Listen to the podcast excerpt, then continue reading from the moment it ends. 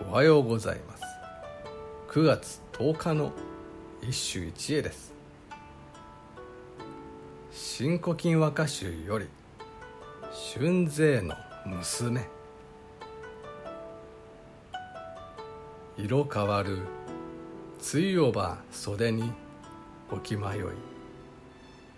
裏がれてゆく延べの秋風。色変わる。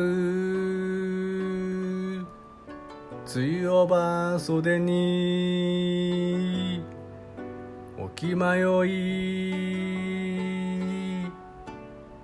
裏がれてゆく延べの秋風。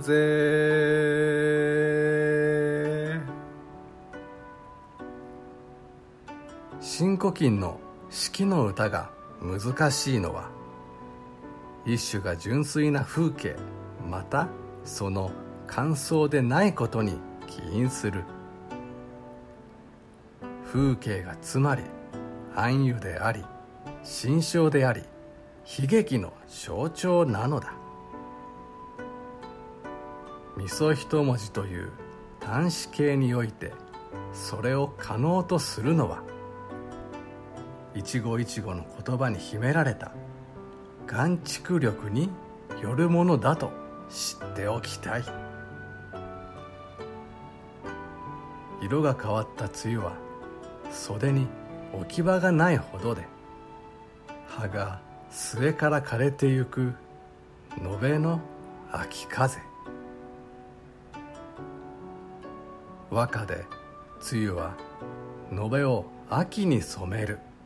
という役割を果たすがここでは色変わる梅雨とあり自らの香類赤き涙の婉曲表現となる。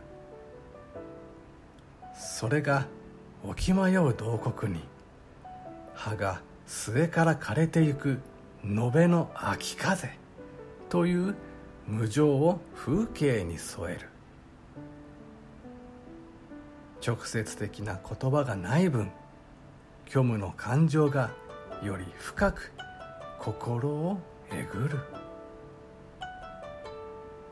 以上今日も素晴らしい歌に出会いました。